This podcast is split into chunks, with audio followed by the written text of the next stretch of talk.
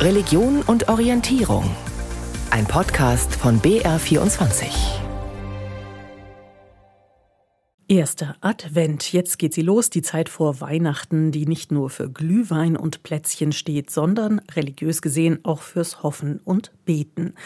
Beten, diese scheinbar vom Aussterben bedrohte Kulturtechnik, die fällt in Zeiten der erneuten Gewalt in Nahost besonders schwer, vor allem wenn interreligiös gebetet werden soll. Das haben die Münchner kürzlich erfahren, als ein interreligiöses Friedensgebet in der Stadt kurzfristig abgesagt wurde. Wie Juden, Christen und Muslime in der Landeshauptstadt letztlich doch noch ein interreligiöses Zeichen für den Frieden gesetzt haben, darum geht es in der nächsten halben Stunde. Und ums Beten nicht nur angesichts des Nahostkonfliktes, sondern sogar mitten in Israel.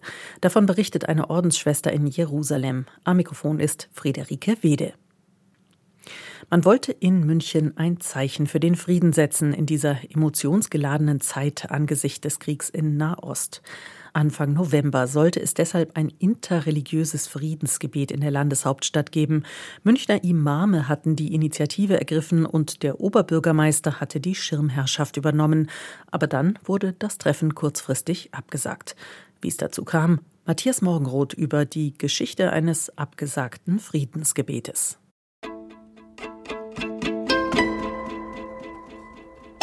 Am Anfang steht ein Treffen der Münchner Imame mit dem Oberbürgermeister Dieter Reiter. Grund Verbot für Solidaritätsdemonstrationen mit Palästina. Das Verbot wird zwar gerichtlich gekippt, aber die Frage der Imame bleibt, wo können Muslime für Frieden demonstrieren oder gar beten, öffentlich. Im Gespräch mit Obi Reiter wird der Plan gefasst, ein gemeinsames Friedensgebet auf dem Marienplatz mit Juden, Christen und Muslimen, jenseits von möglicher Kriegspropaganda, Schirmherr der Oberbürgermeister. Termin Montag, 6. November abends. Initiatoren sind der Münchner Islamrat und Münchner Muslime. Es findet sich Rabbiner Jan Guggenheim, auch der neue evangelische Landesbischof Christian Kopp und Erzbischof Reinhard Marx sind dabei.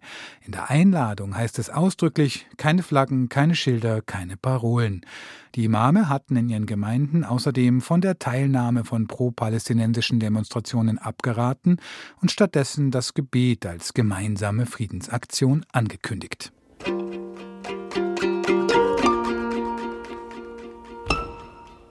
Am Wochenende vor dem Friedensgebet wird ein Schreiben publik, das der grünen Politiker Volker Beck an Dieter Reiter richtet. Beck ist auch Präsident der Deutsch-Israelischen Gesellschaft und schreibt gemeinsam mit dem lokalen linken Bündnis gegen Rassismus Ich bitte Sie dringend, das Format und den Teilnehmerkreis zu überdenken. Der Vorwurf lautet, unter dem Dach des Münchner Muslimrats seien auch Gruppierungen wie die türkischen DITIB und Miligörisch sowie Menschen, die der Muslimbruderschaft nahestehen und deren Haltung zum aktuellen Konflikt in Israel und Gaza nicht klar sei. Es werden Aussagen und Tweets einzelner Personen zitiert, zum Teil älteren Datums. Das Münchner Rathaus verweist zunächst darauf, dass die Imame und auch der Muslimrat sich von der Hamas und Terror distanziert haben.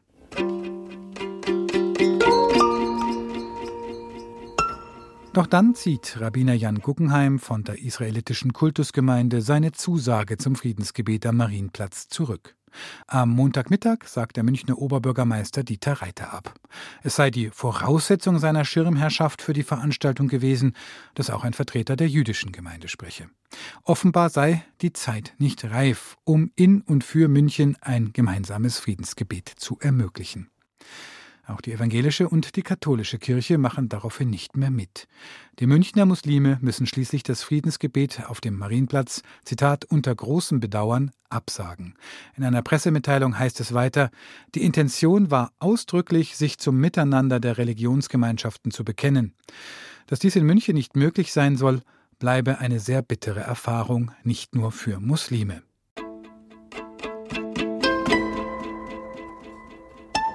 Danach ein Scherbenhaufen. Der Penzberger Imam Benjamin Idris geht privat zum Marienplatz. Einige Münchnerinnen und Münchner kommen auch, beten im kleinen Kreis. Die muslimische Community zeigt sich nachhaltig irritiert. Das Islamische Zentrum in München-Freimann suspendiert nach den Vorwürfen einen Imam wegen einer Facebook-Nachricht. Die Nachricht war eine derjenigen, auf die Volker Beck und seine Mitstreiter hingewiesen hatten. Der Tweet war von dessen Privataccount abgeschickt worden. Der evangelische Landesbischof Christian Kopp meint, es sei schon ein Geburtsfehler gewesen, dass der Muslimrat und nicht der interreligiös besetzte Münchner Rat der Religionen das Gebet organisiert habe. Man sei aber mit allen im Gespräch und könne wann anders zusammenkommen gemeinsam beten. Das scheint derzeit alles andere als selbstverständlich und alles andere als einfach. Aber was braucht es überhaupt, damit verschiedene Religionen gemeinsam beten können? Meine Kollegin Hanna Krever hat bei Juden, Christen und Muslimen nachgefragt. Ich bin Christian Kopp, ich arbeite als Landesbischof der Evangelisch-Lutherischen Kirche in Bayern. Die Voraussetzung für Gebet zwischen den Religionen ist ganz einfach die Bereitschaft dazu, für dieses Gebet sich zur Verfügung zu stellen. Und wenn diese Bereitschaft da ist, dann ist viel möglich. Die Chancen von multireligiösen Gebeten sind eben zu zeigen, dass Religionen etwas beizutragen haben zur Friedensstiftung in der Welt. Wir brauchen, das merken wir in diesen Wochen, Monaten ja an vielen Orten in der Welt, so dringend Verständigung. Wir brauchen so dringend Frieden in der Welt. Und da können Religionen etwas beitragen, denn in den allermeisten Religionen ist Friede, wir gehen jetzt auf Weihnachten zu, eine Kernbotschaft. Wenn du Frieden in einer Gesellschaft haben möchtest, Frieden am besten auf der ganzen Welt, dann geht das nur, indem wir uns einander annähern. Und dazu muss man sich kennen. Wir haben im Moment, das geht ja durch die Presse in, in ganz Deutschland, ganz große Schwierigkeiten, solche gemeinsamen äh, Gebetsfeiern für den Frieden zu organisieren, weil die Weltlage ist so angespannt. Und unter solchen Umständen ist es manchmal besonders schwierig. Es wäre besonders notwendig, Gebete zu halten und wirklich um den Frieden zu beten. Und gleichzeitig ist es besonders schwierig, weil die Gesprächslage so angespannt ist. Wenn Vorbehalte und Fragen an Beteiligte wirklich auch Anhalt an der Wirklichkeit haben, dann muss man darüber reden. Wie können wir mit Wertschätzung und Respekt auch als ganz unterschiedliche, wir müssen ja unsere Unterschiedlichkeit auch anerkennen, wir kommen aus unterschiedlichen Traditionen, wie können wir das trotzdem so formulieren, dass ich da dabei sein kann und dass ich mit meinem Beitrag da etwas Größeres schaffe? Ich bin Belmin Mehic, Imam am Münchner Forum für Islam. Um gemeinsam ein Bittgebet zu gestalten, ist es meiner Meinung nach vor allem notwendig, sich bewusst zu sein, welches Signal dadurch in die Gesellschaft gesendet wird.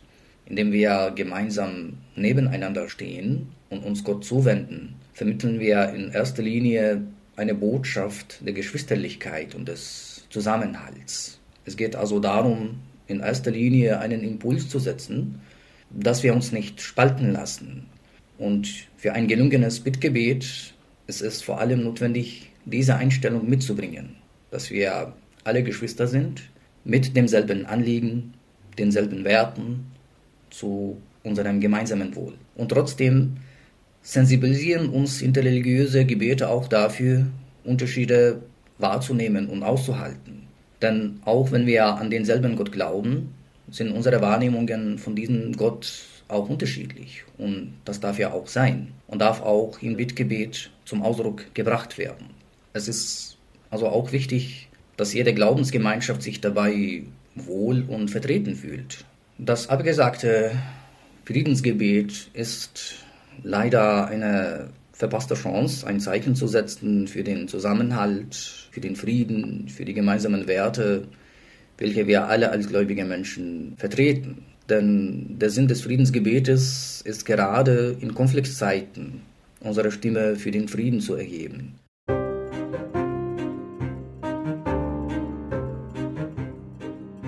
Mein Name ist Jan Mühlstein, ich bin von der liberalen jüdischen Gemeinde Bet Shalom.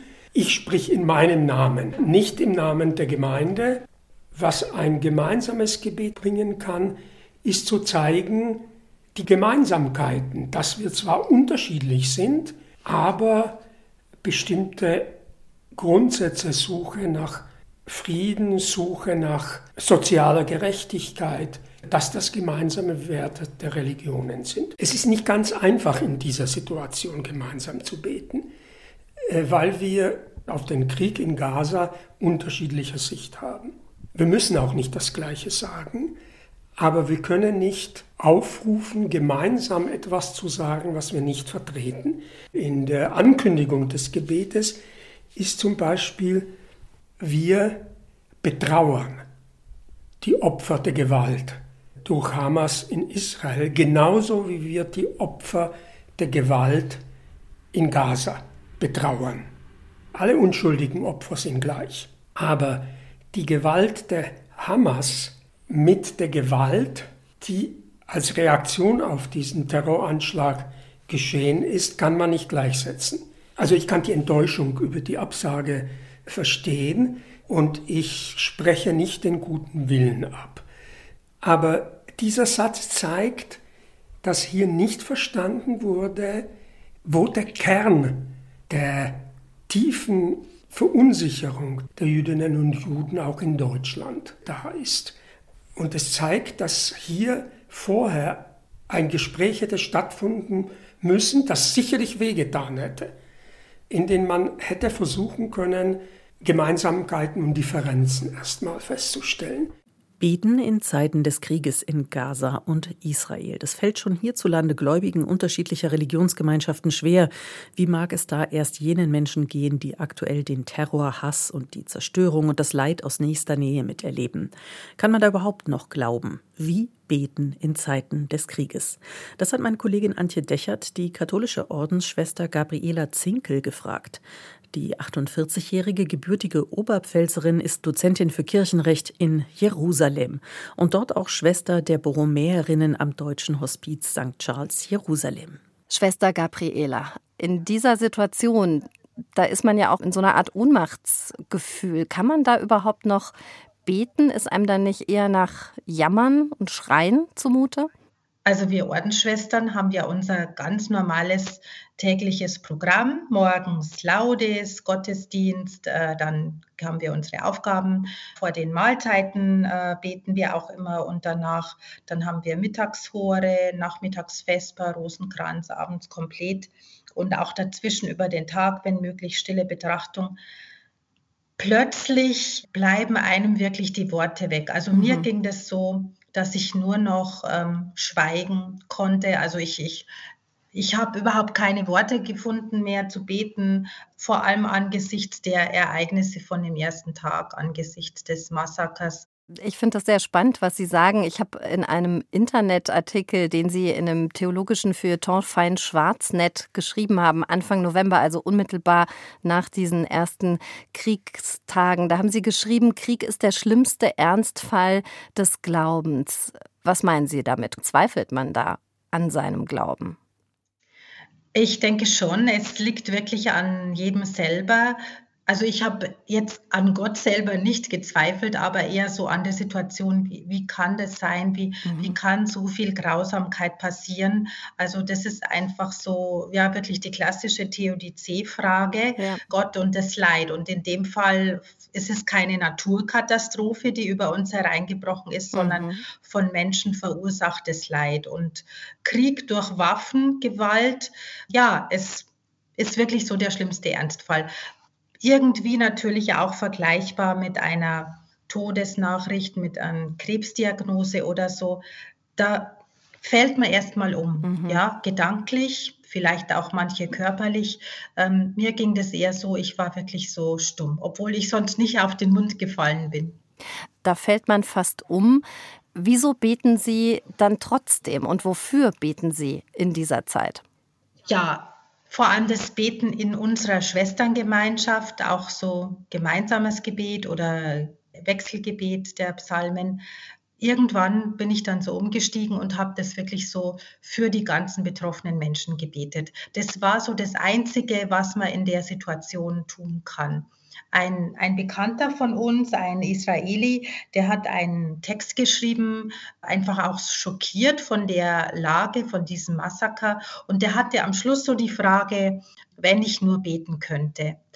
Und das rüttelt einen wirklich nochmal wach. Und das hat auch mich so persönlich äh, wachgerüttelt. Gut, ich möchte denen, die wirklich da ähm, jetzt keine Möglichkeit haben, die auch irgendwo unter Trümmern liegen, tot sind, äh, keine Hilfe kriegen, keine Rettung kriegen, denen möchte ich einen Namen geben, für die möchte ich ein Wort einlegen vor Gott.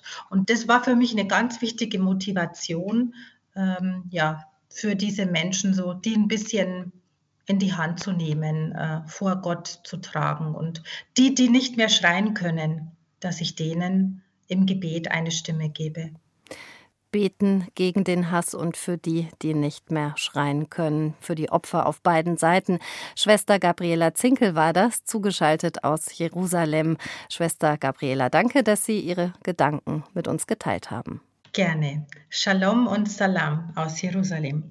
Das war ein Beitrag von Antje Dechert. Ein gemeinsames Zeichen setzen für den Frieden. Das haben Juden, Christen und Muslime am vergangenen Wochenende in München dann letztlich doch noch getan. Und mit ihnen sicher auch noch Angehörige weiterer Religionen und auch solche ohne Religion. Hunderte Menschen jedenfalls beteiligten sich an einem Schweigemarsch für den Frieden in Nahost. Meine Kollegin Barbara Weiß war dabei.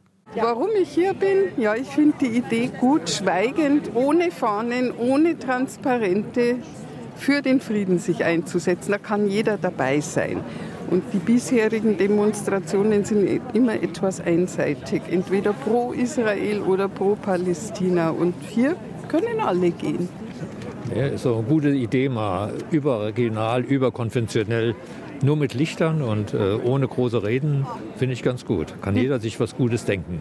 Und da nicht polarisieren, ich habe so mit Glauben gar nichts am Hut, aber was ich einfach schön finde, ja, dass es so konfessionsübergreifend man sich zusammentut. Weil das Leid auf beiden Seiten so oder auf allen Seiten so schrecklich ist, dass man einfach nur für Frieden sein kann. Mehr als 500 Leute waren am späten Nachmittag zum Odeonsplatz gekommen, zu einem Lichterweg unter dem Motto Mach dich auf für Menschlichkeit, zu einem Schweigemarsch durch die Münchner Innenstadt für den Frieden. Viele hatten Kerzen dabei, ein ganzes Lichtermeer in der Dunkelheit. Eingeladen hatten die Freunde Abrahams, ein interreligiöser Verein aus München.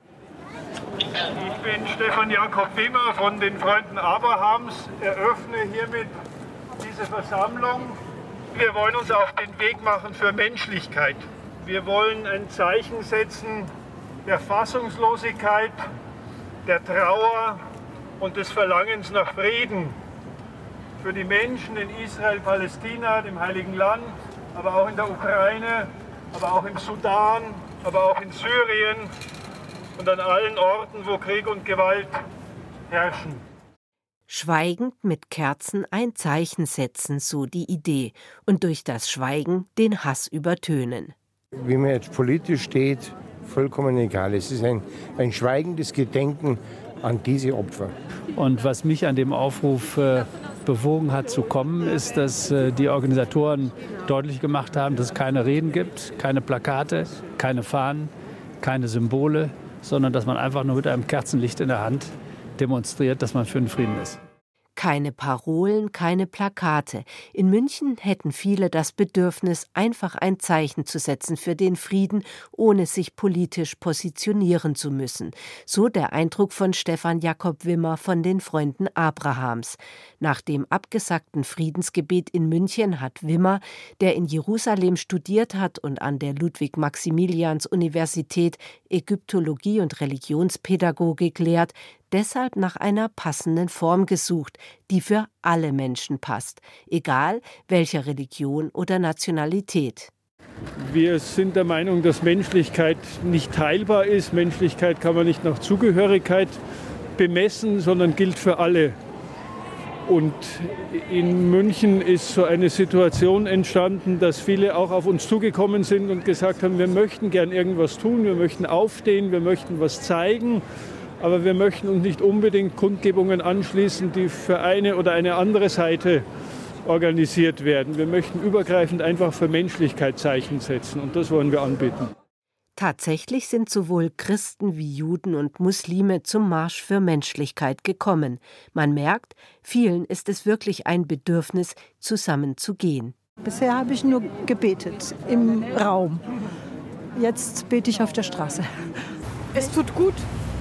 Es tut gut, einfach gemeinsam zu gehen. Und ich habe jetzt erst gemerkt, was es heißt, öffentlich zu gehen Es ist einfach ein stilles Zeichen in diesem ganzen Geschrei. Das ist meine Verantwortung, hier heute in diesem Moment hier zu sein, für Frieden ein Zeichen zu setzen für mich. Weil ich hatte bis jetzt die Gelegenheit nicht als Muslimin, ja, weil mit dem Friedensgebet hat es ja auch nicht geklappt hier in München. Deswegen sehr, sehr wichtig finde ich es. Auch der ehemalige evangelische Landesbischof Heinrich Bedford Strom marschierte mit.